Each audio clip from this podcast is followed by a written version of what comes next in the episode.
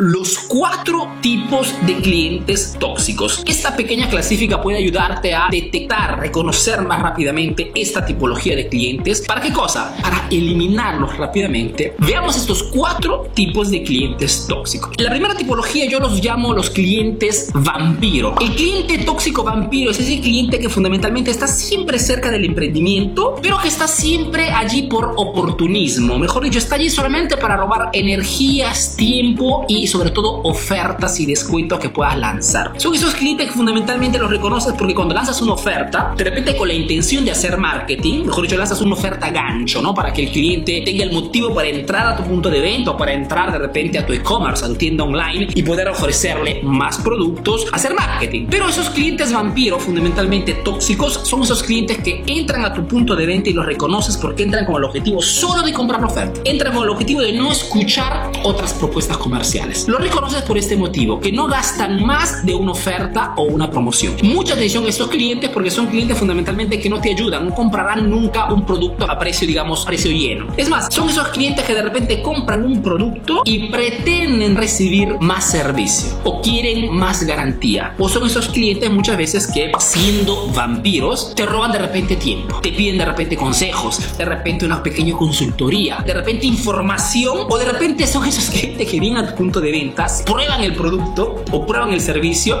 y al final pagan en otra parte.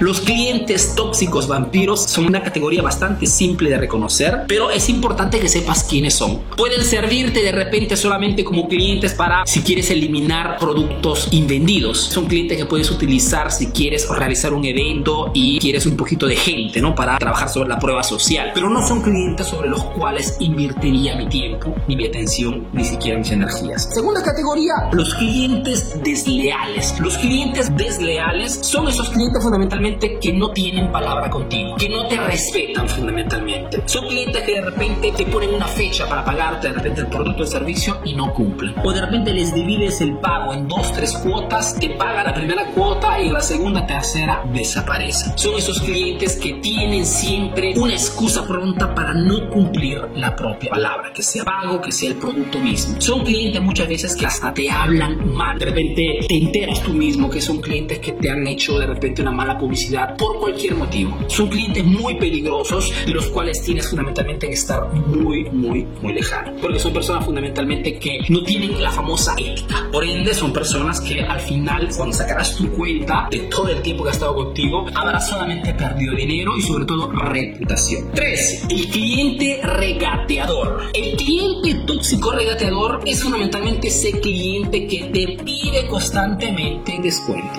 De repente has realizado una oferta, has realizado una, una promoción invitante, conveniente, pues ese cliente quiere aún más descuento. O de repente es ese cliente con el cual has creado una buena relación y aprovechándose de esa relación, de esa buena situación contigo, pretende siempre un tratamiento especial. Es un cliente que quiere fundamentalmente todo gratis. Por ende, es un cliente que tienes que aprender a reconocer porque también es un cliente que no estará dispuesto a pagarte un producto un servicio a precio oficial. Por ende, es un cliente con el cual no puedes hacer negocios. Porque para que tu negocio crezca, para que tu negocio pueda ser innovado constantemente, tú necesitas de márgenes de ganancias. Y esa tipología de cliente que quiere siempre todo gratis no es la persona que estás buscando. La cuarta tipología de cliente tóxico es el cliente abusador. Y ese cliente que muchas veces te amenaza constantemente de dejar tu negocio, dejar tu servicio para irse con la competencia. Es un cliente que está siempre al tanto de qué cosa dicen los demás, cuáles son las ofertas que hacen todos los demás. Y en el momento exacto que reconoce una oferta más conveniente que la tuya, inmediatamente te la pone debajo de los ojos. Para decirte, ojo, que allá están haciendo una oferta más alta. O la competencia me está proponiendo una propuesta más conveniente que la tuya. Es el cliente abusador que pretende siempre, con las amenazas muchas veces, de tener un tratamiento especial. Mucha atención a este tipo de cliente, porque es un cliente también que tienes que alejar de tu negocio lo más antes posible. Lo que te quiero decir es que cuando hablamos de clientes, tenemos que buscar personas normales que estén buscando realmente un experto, que estén buscando realmente una persona con la cual iniciar una relación, una relación profesional a largo plazo. Personas que estén realmente buscando una solución, no una oportunidad económica. Son dos tipologías totalmente distintas. Nosotros como emprendedores tenemos que buscar personas solamente de la tipología A. Clientes que estén buscando soluciones. Clientes que estén buscando experiencia. Experiencia tuya a nivel de conocimiento y experiencia de compra porque tú ofreces una experiencia de compra realmente muy buena. Atiende a tus clientes realmente con una atención magnífica. Esa tipología de cliente que tienes que buscar.